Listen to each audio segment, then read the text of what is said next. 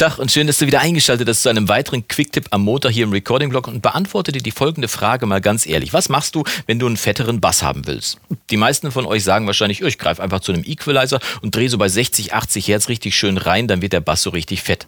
Soweit so schlecht, denn äh, es passiert natürlich tatsächlich das, dein Bass wird fetter, aber eben leider nicht auf allen Boxensystemen, sondern nur auf großen Boxen oder auf Boxensystemen mit einem fetten Subwoofer. Auf allen anderen Boxensystemen wirst du diese Änderung nahezu nicht hören. Also selbst auf Kopfhörern wird es schwierig, das zu hören. Was im Gegensatz dazu passiert ist, oder im Gegenteil dazu passiert ist, dass du unfassbar viel Low-End unten reinschiebst, also viel Energie und je tiefer die Frequenzen, desto mehr Energie bringen die in den Mix rein. Problem ist, dass diese Energie nicht hörbar ist, aber auf der anderen Seite deinen Mixbus-Kompressor zum Beispiel sehr stark ansteuern kann, was dazu führt, dass du insgesamt in der Lautheit deines Titels vielleicht nicht an andere Titel rankommst. Wenn du dich mal gefragt haben solltest, warum dein fetter Track irgendwie nicht äh, in der Lautheit an die von anderen ranstinken kann, kann es daran liegen, dass du zu viel Low-End hast, also Sachen unter 60 Hertz oder unter 80 Hertz sogar. Das kann schon dafür sorgen, wenn du da zu viel reingedreht hast, um es einfach hörbar zu machen auf großen oder kleinen Boxen, äh, dass du damit dann tatsächlich deinen Mixbus-Kompressor überforderst und deinen Mix nicht laut genug aussteuern kannst. Was also machen bei diesem Dilemma?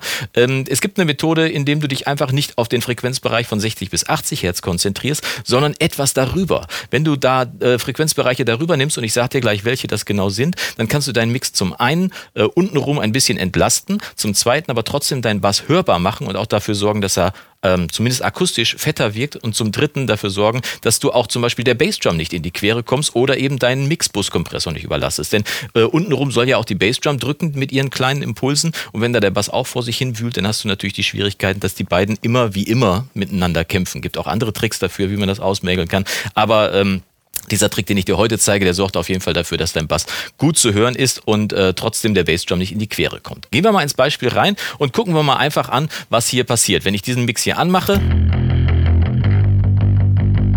also diesen Bass, machen wir mal genau das, was ich gerade gesagt habe. Ne? Wir drehen jetzt einfach mal unten rum rein und wir machen mal, ich habe hier schon was vorbereitet, bei 60 Hertz drehen wir mal nicht 3 dB rein, sondern drehen wir mal richtig rein, 6 dB und achte mal darauf, wenn ich das gleich anmache, äh, setz mal Kopfhörer auf oder hör mal die fette Anlage äh, ab, äh, dreh sie ruhig auf, damit du auch wirklich hören kannst, was hier passiert. Ich mache mal aus und jetzt mache ich mal an.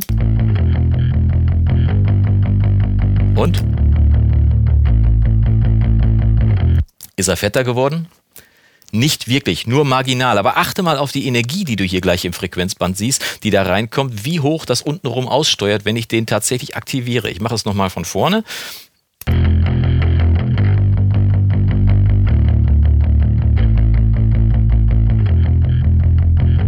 Also diese starken Aussteuerungen da unten rum, speziell bei 60, 50, 40 Hertz und so weiter, die sorgen dafür, dass dein Mixbus-Kompressor und auch dein Limiter am Ende des Tages so stark angesteuert werden, dass dein Mix einfach nicht lauter kann auch wenn du es gerne haben möchtest, die Tiefbassenergie sorgt einfach dafür, dass dein Mix nicht laut genug wird. Also, wie gesagt, wir konzentrieren uns nicht auf diesen Bereich, äh, da kann man leicht anheben, natürlich, wenn dir das gut gefällt. Wir konzentrieren uns einfach auf einen Bereich, der höher ist. Und zwar den Bereich zwischen 120 und 200 Hertz. In diesem Fall habe ich einfach mal stellvertretend 150 Hertz ausgewählt. Das musst du so ein bisschen von deinem Material abhängig machen, also ruhig mal reinhören, bisschen äh, nach oben ziehen, äh, die Frequenzbereiche zwischen 120 und 200 Hertz und mal suchen, welcher, welcher Frequenzbereich dir am besten gefällt bei deinem Zeug. Ich habe jetzt hier 150 Hertz ausgewählt und hör mal, was passiert, wenn ich das jetzt anmache.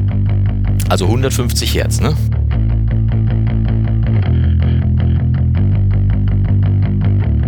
Der Bass wirkt sofort fetter, obwohl ich eben nicht bei 60 Hertz angehoben habe, sondern eigentlich bei 150 Hertz. Und ich habe auch 3 dB angehoben. Wir können das ja mal ein bisschen übertreiben. Wir heben mal 6 dB an. Ich mache mal hier, stelle mal 6 dB an und äh, mache das mal erst aus und dann wieder an. Hör mal. Und an. Eigentlich nicht der Bereich, wo du jetzt denken würdest, das klingt irgendwie fetter, wenn ich das im Mix mache. Aber wir machen das mal. Im Mix hören wir mal an. Und äh, falls du meinst, äh, der ist jetzt einfach nur lauter geworden, mm -mm, ich habe hier unten die Auto-Gain-Funktion angemacht von dem Equalizer. Dieser äh, Equalizer, der bei Studio One mitgeliefert wird, der hat eine Auto-Gain-Funktion. Das heißt, wenn ich äh, irgendwo Frequenzbänder anhebe oder absenke und dadurch das Signal lauter oder leiser zu werden droht, dann wird das automatisch vom Auto-Gain äh, aufgefangen. Das heißt, ähm, das Signal wird jetzt durch jegliche Änderungen, die ich im Equalizer mache, nicht lauter oder leiser, sondern wir hören nur die Änderungen, die sich im Signal selbst oder im Mix selbst ergibt. Das heißt, äh, hier, also Lautstärke soll uns dieses Mal nicht vorgaukeln, lauter ist besser, sondern die wird hier ausgeglichen. Also hören wir mal rein, was passiert, wenn ich bei 150 Hertz anhebe im kompletten Mix.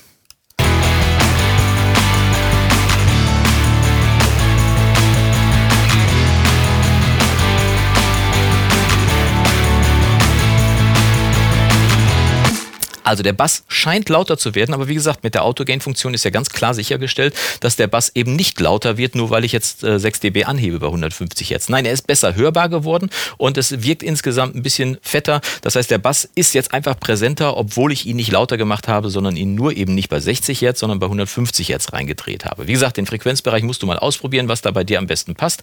Äh, zwischen 120 und 200 Hertz, irgendwo in dem Bereich ist es auf jeden Fall. Da ist der Sweet Spot, wie man so schön sagt, von deinem Bass. Den musst du suchen dann hebst du ihn an. Natürlich jetzt nicht um 6 dB, wie ich das jetzt hier gemacht habe. Das ist natürlich jetzt nur zum Zeigen gewesen. Machen wir mal 3 dB. Das ist auch schon eine Menge. Mache ich nochmal aus und wir hören nochmal, wie das dann klingt.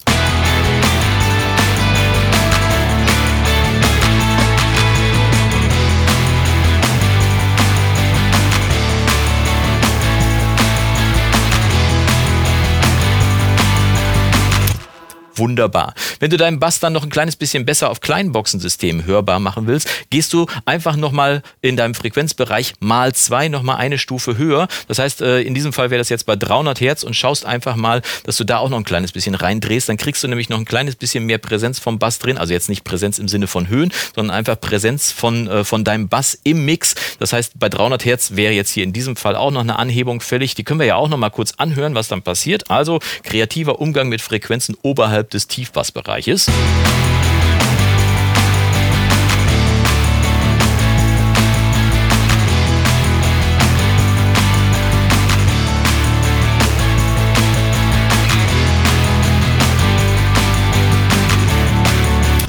Klar, der Bass ist jetzt ein kleines bisschen zu laut, man hat sich jetzt auch darauf eingehört und so weiter, aber trotzdem ist das passiert, was ich genau haben wollte. Der Bass ist besser wahrnehmbar geworden und äh, setzt sich besser im Mix durch, indem ich einfach eben nicht im Tiefbassbereich reingeschoben habe, sondern bei 150 Hertz, also wie gesagt irgendwo zwischen 120 und 200 Hertz und dann nochmal eine Oktave höher, also das Frequenzband, was du dann nimmst, nochmal mal zwei gerechnet und dann nochmal leicht angehoben. Damit kannst du deinen Bass im Mix auf jeden Fall präsenter machen und äh, auch fetter machen, ohne dass du deinen Mixbus jetzt mit äh, mega Tiefbass-Energie überlädst und deinen Song dann am Ende des Tages nicht laut genug machen kannst.